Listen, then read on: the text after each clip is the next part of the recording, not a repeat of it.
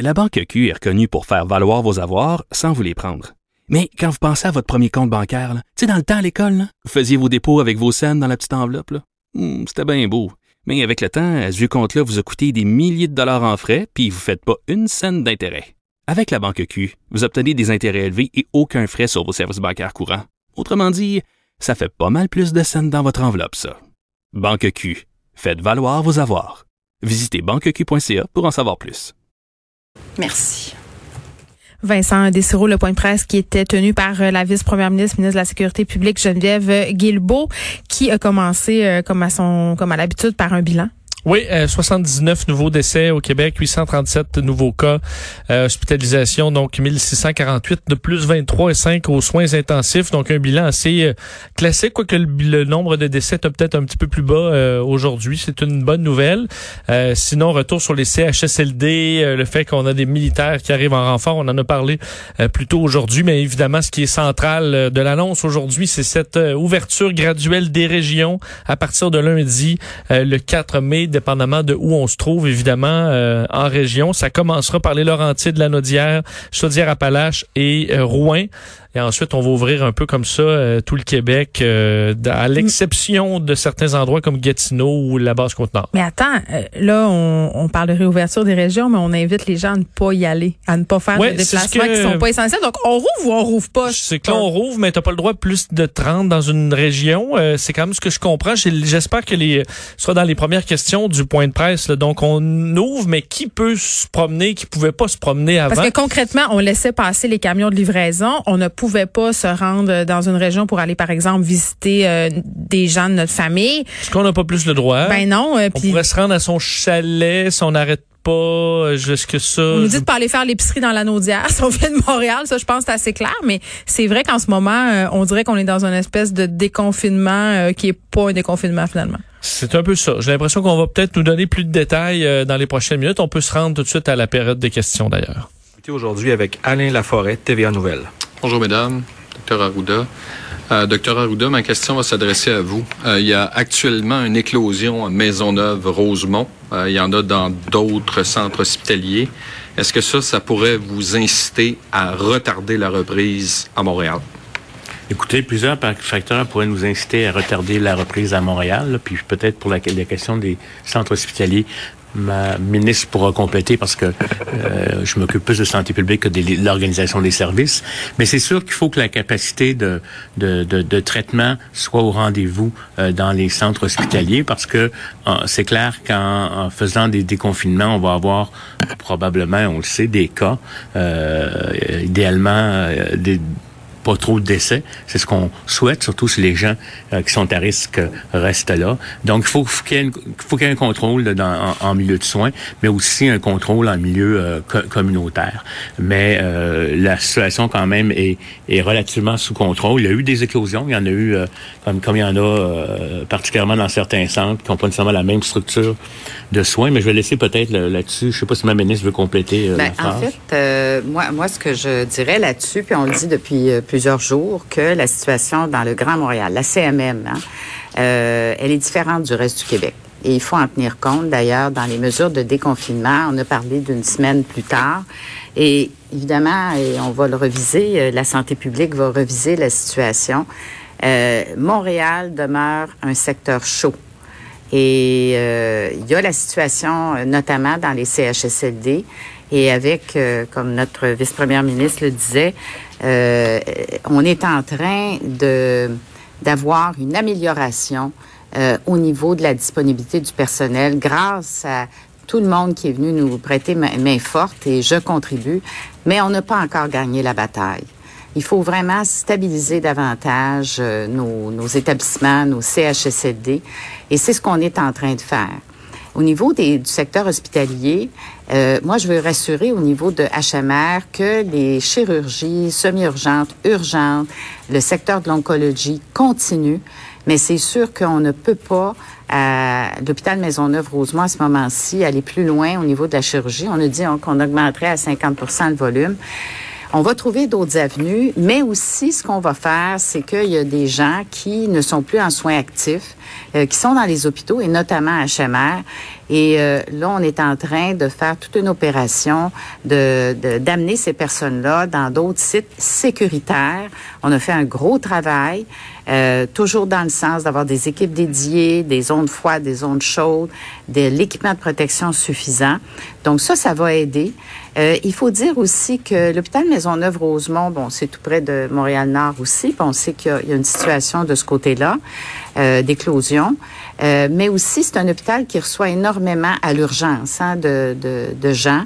Euh, donc, il y a des patients qui sont arrivés par l'urgence, puis des patients euh, COVID-19. Et euh, donc, il y, a un, y, a un, gros volume de, de patients COVID-19. Il y en a 165 actuellement qui sont hospitalisés pour la COVID-19. Mais l'éclosion, on a, on, a mis, on a pris le contrôle sur l'éclosion, puis on continue les activités urgentes euh, et nécessaires de l'hôpital.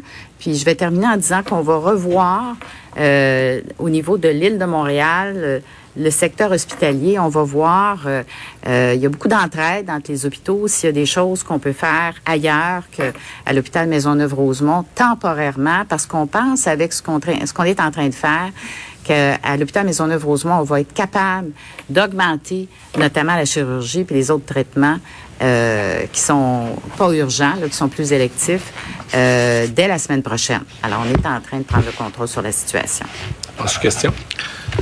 Je vais rester dans la même veine avec le décloisonnement des régions. Depuis le début, lorsque vous avez mis le Québec sur pause et que la planète s'est mise sur pause, c'est pour protéger le réseau de la santé. Si on décloisonne des, régions comme la Gaspésie, le Bas-Saint-Laurent, Charlevoix, le Saguenay, qui n'a pas un réseau de la santé qui est énorme, est-ce qu'il n'y a pas un risque justement de perte de contrôle? Bien, écoutez, je, vais laisser la parole à docteur Arruda, mais, mais ce que je peux vous dire, c'est qu'on suit de jour en jour euh, la fameuse courbe, hein, euh, mais on suit également les hospitalisations en général, puis les soins intensifs. Et euh, on voit qu'il y a une stabilisation au niveau de l'hospitalisation puis des soins intensifs. Les, les chiffres qu'on vous donne, ça comprend des gens qui ont la COVID-19, mais qui ont plus besoin du plateau technique de l'hôpital. Alors, faut qu'on discrimine, parce que si on regarde...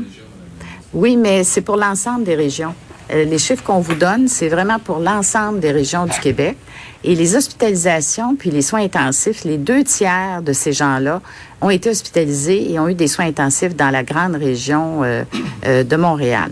Alors, on n'est pas préoccupé autant pour les autres régions que pour la région de Montréal actuellement. Mais sur la question de l'épidémiologie, je vais donner la parole à Dr Arruda, mais on a quand même fait des préparatifs euh, au niveau des autres régions du Québec qui n'ont pas le même volume, on, on, le comprend, là. Mais euh, évidemment, il va falloir suivre la situation de très près. Docteur Arruda? Oui, écoutez. Très rapidement, simplement signaler que ces régions-là vont ouvrir en dernier aussi. On parle du 18 mai actuellement et c'est sous toute réserve. Donc, dans l'intervalle, on va suivre la situation, docteur Arruda, son équipe et tout ça. Puis si on devait modifier des dates en conséquence d'une d'une recrudescence de la courbe ou d'une situation qui se détériorait, ben on le fera. Puis ça, c'est important de le répéter. Ces plans-là, ce sont des plans, ce sont des prévisions, mais c'est euh, dans la mesure où tout irait bien euh, d'ici la date planifiée. Je vais laisser la C'est clair qu'au-delà de l'épidémiologie, euh, je dirais du Québec, on a une analyse qui est faite plus fine pour la région de Montréal euh, par sous-catégorie de milieux comme CHSLD, communautaire, etc. Et on va euh, s'assurer d'avoir les mêmes critères euh, pour les déconfinements à l'intérieur des régions froides. C'est-à-dire qu'on va s'assurer qu'il y a des tests suffisants, qu'il y a une capacité de faire des enquêtes euh, comme telles, que qu'il y ait une marge de manœuvre au, au niveau hospitalier pour être capable de le faire. Fait que je je pense que euh, d'ailleurs ces euh, régions-là ont probablement les conditions meilleures. On espère qu'ils ne vivront pas le même phénomène euh, qui est arrivé dans les CHSLD dans la région métropolitaine. Un, parce que probabilité de moins grand contact des plus petites populations comme telles. Deux, ils sont en train de se préparer en termes de, de, ressources humaines pour pas avoir le, les problématiques qu'on a eues. Il y a des équipements de protection personnelle plus qu'antérieurement. Donc, je pense que ça va être encore là, toujours monitoré euh, au, au, au, jour le jour, mais je pense que ça fait partie. Euh, si c'est une place où les robinets peuvent laisser couler un peu d'eau, actuellement, c'est bien, euh, je vous dirais, dans les régions plus périphériques que celles de la communauté métropolitaine de Montréal. Merci. Prochaine question, Hugo Pilon-Larose, La Presse. La question a été un peu abordée ces derniers jours, mais justement, quand on rouvre les régions, comme en ce moment, que doivent anticiper les Québécois pour cet été? Dans le sens où on, sait qu'il n'y aura probablement pas de voyage à l'international. Euh, le tourisme, c'est quand même important euh, au Québec. Si les courbes, si ça se passe bien, si les scénarios optimistes euh, se réalisent, est-ce que votre objectif est de permettre et d'encourager les Québécois à voyager entre les régions? Et selon vous, vous serez en mesure d'évaluer justement l'évolution des courbes? À quel moment pour pouvoir annoncer si oui ou non les voyages entre régions seront permis? Oui, ben, peut-être un mot général, puis Dr Arruda pourra compléter euh, s'il le souhaite. Mais euh, oui, c'est sûr qu'à terme, on souhaite que les gens puissent retourner à une vie normale éventuellement. On n'est pas capable de répondre en ce moment à quel moment est-ce qu'on va pouvoir retourner voir nos amis, nos parents, nos grands-parents et tout ça. Et il y aura de la segmentation. C'est sûr que les groupes plus vulnérables, nommément nos aînés, vont probablement devoir faire l'objet de mesures de protection plus longtemps que d'autres groupes, par exemple les enfants là, qui retournent déjà à l'école. donc, c'est vraiment une situation qui évolue au jour le jour, de semaine en semaine. On a cette semaine déjà quand même des euh, réouvertures importantes. Les écoles, les services de garde, certains euh, volets de l'économie et aujourd'hui les régions. C'est un pas dans la bonne direction. Vous l'avez évoqué, il y a une opportunité touristique potentielle euh, formidable dans les contraintes qu'on vit actuellement. C'est pas demain matin, comme disait mon collègue Pierre Fitzgibbon récemment. C'est pas c'est pas demain la veille qu'on va retourner boire un pina colada au Mexique. Là.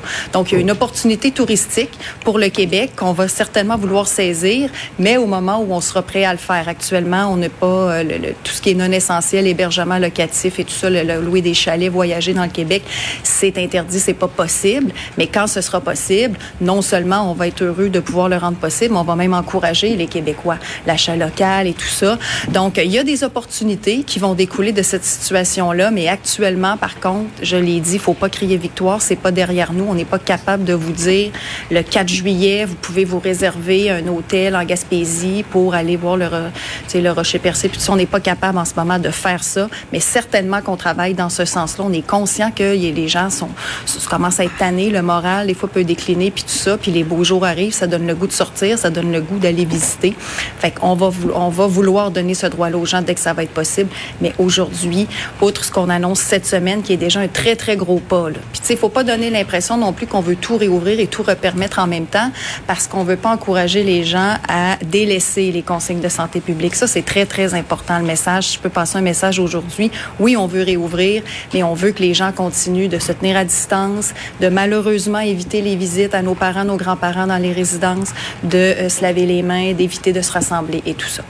Mais, euh, mais oui, c'est ce qu'on souhaite. Puis on a hâte que les Québécois puissent retrouver une vie normale. Mais on en a pour des mois à avoir une vie euh, qui ne sera pas normale telle qu'on se l'est conçue avant la pandémie. Bon, ben un message clair, euh, mais néanmoins un peu contradictoire. On déconfine, on déconfine pas, on y va, mais on y va pas. Ayez pas peur, mais ayez peur. Respectez les consignes, ce sera pas la vie normale. Et elle le dit, euh, Geneviève Guilbeault, c'est pas demain la veille qu'on va aller reboire un pina colada sur les plages mexicaines, ni non plus qu'on va pouvoir voyager entre les régions, parce que c'est une question qui a été posée. Je la trouvais légitime cet été. Qu'est-ce qu'on va faire? Est-ce que l'objectif de rouvrir les frontières, Vincent, ce sera de pouvoir aller faire bamboche en Gaspésie? Et la réponse est non. Et je serais très curieuse de savoir aussi la réaction des gens en région si nous, Montréal, on débarquait avec nos pénates pour aller s'installer sur le bord du fleuve. Oui, il y en a qui seraient contents, il y en a qui seraient affolés. Euh, c'est les deux. En même temps, euh, le discours, hein, on peut le voir comme étant contradictoire. En même temps, c'est c'est juste c'est tellement compliqué. Euh, il n'y a pas de solution simple et unilatérale. Tu fermes ou fermes pas, ça c'est clair. Mais là, on peut pas faire ça parce que c'est trop radical dans les deux cas. Alors, on va devoir y aller de façon bon un peu plus complexe. Il faudra apprendre à vivre avec ça. Donc, c'est pour ça que c'est par région, par date, et ça veut pas dire que la région ouvre que vous pouvez y aller pour autant. Euh, là, je me demande, est-ce qu'on vous donne une contravention si vous êtes dans une région où vous avez pas de raison d'être? Non, mais pas juste ça. Là. On va rouvrir les écoles et quand je dis euh, c'est contradictoire, l'essence de mon commentaire, c'est de dire en fait que depuis le début, alors que les instructions étaient vraiment très, très claires, là, tu restes chez vous, point à la ligne. Déjà, il y avait des gens qui avaient de la misère à suivre et à comprendre. Puisqu'on réouvre graduellement, c'est sûr que ça devient encore plus tentant de sortir ou d'interpréter, si on veut, les règlements. tu parles de contravention. Là, on rouvre les écoles. Est-ce que je dis à ma fille de 13 ans qu'elle peut aller au parc avec ses amis s'ils sont à deux mètres de distance? C'est tout ça qu'il va falloir jaucher. Là. Effectivement. Euh, donc, faudra suivre les, les, explications de la santé publique de près. Vous rappelez que euh, l'ouverture, donc à partir du 4 mai, la Nodière, euh, les Laurentides, Chaudière-Appalaches et Rouen. Le 11 mai, le lundi suivant, l'Outaouais, sauf Gatineau, l'Abitibi-Latuc, Saguenay-Lac-Saint-Jean. Euh, le 18 mai, Bas-Saint-Laurent, la Gaspésie, euh, l'île de, les de la Madeleine, Charlevoix et la Côte-Nord. Et reste là, euh, bon, Gatineau, les, euh, la Mingani, Nunavut, la basse Côte-Nord, des endroits où on n'a pas de date encore. et sinon, c'est ce qu'on a expliqué. Peut-être un mot sur les secondaires 5 qui ont été salués, qui était le remerciement du jour. Là. Non, mais c'est vrai, là, ceux qui, qui avaient leur balle de finissant, c'est pas facile à prendre. Il n'y a pas de closure. Effectivement. Il y en a peut-être qui sont soulagés. Moi, je l'aurais été. de jeunes ah, secondaires qui disaient, ah, ma foi, j'aurais pas à danser. Puis, ah, moi, je voulais pas y aller. Euh, et pour d'autres, c'est la catastrophe parce qu'ils y pensent depuis le secondaire 1. Hmm. Et euh, on va donc trouver un moyen de souligner cette diplomation d'une façon particulière qui respecte les, euh, les nouvelles normes. Alors, on travaille là-dessus. Vincent. Ben, c'est ça. pas. Effectivement. Mais euh, je vous rappelle ceux qui les jeunes qui s'en vont au cégep, qui sont en secondaire 5, pour les parties, vous vous reprendrez. Euh, ah, le cégep, c'est fait pour ça. pour vous reprendre sans problème, je vous rassure. Exactement. Justin Trudeau qui a fait le point aussi sur les mesures euh, annoncées par son gouvernement. Oui, et euh, bon, faut dire que Justin Trudeau n'avait rien à annoncer de particulier aujourd'hui. Euh, mais ben, on je pense assez là au niveau des annonces de subventions. Il a fait un petit résumé là, de toutes les différentes mesures. on a appris entre autres que bon, la, il a confirmé que la Ligue canadienne de football avait demandé l'aide du fédéral pour 150 millions de dollars d'aide financière. Le fédéral est à y réfléchir. Euh, également, le Parlement se réunit aujourd'hui en personne. Euh, c'était virtuellement, euh, donc, et là, c'est en personne. Ils auront des visières. Ils auront, ben, en fait, ils seront évidemment très peu là, dans la, à l'intérieur. Et on sait que le point central aujourd'hui des débats, c'est la PCU pour les étudiants, donc la prestation canadienne d'urgence jugée trop généreuse ben, par les conservateurs qui jugent que ça empêchera d'être incité d'aller travailler. alors, les différents partis ont chacun leur vision. Le bloc qui amène une idée un peu entre les deux. Le nouveau mm. Parti démocratique qui lui dit, au contraire, ça devrait être 2000, ça devrait pas être 1250. Alors, euh, c'est le, le au centre des discussions, mais Justin Trudeau se montrait plutôt aujourd'hui confiant que on allait pouvoir s'entendre sur la question des étudiants. Je suis confiant que tous les partis d'opposition, tous les parlementaires savent euh, que nous devons appuyer nos étudiants. Euh, c'est une question euh, immédiate avec des étudiants qui savent pas comment ils vont trouver un emploi d'été, qui ne savent pas comment ils vont payer leur loyer ou faire leur, leur épicerie. Et donc, on a besoin de les appuyer pour cet été. Alors voilà pour euh, pour Justin Trudeau qui s'est montré également euh, optimiste quant aux discussions entre les provinces et dit que tous les paliers de gouvernement sont unis et travaillent ensemble au Canada. Très bien, on te retrouve tantôt avec Mario Vincent. Et euh, j'ai envie de vous dire, la crise, évidemment, n'affecte pas seulement la santé des Québécois, elle touche toute l'économie du Québec. Et il y a une initiative qui a été mise sur pied par Québécois Média en collaboration avec Cube Radio et notre marque financière Porte-Monnaie qui s'unissent pour aider les entrepreneurs d'ici. Là, on le sait, ça va être très, très important de les soutenir. Euh, donc, euh, on donne, entre guillemets, des campagnes publicitaires euh, quand même d'une valeur de 10 000 Donc, si vous êtes entrepreneur et que vous voulez participer, c'est-à-dire avoir droit à ce placement publicitaire, vous devez vous rendre sur le site web de Cube Radio pour évidemment avoir les détails et aussi décrire votre entreprise. Et chaque semaine, deux entrepreneurs bénéficieront de cette offre.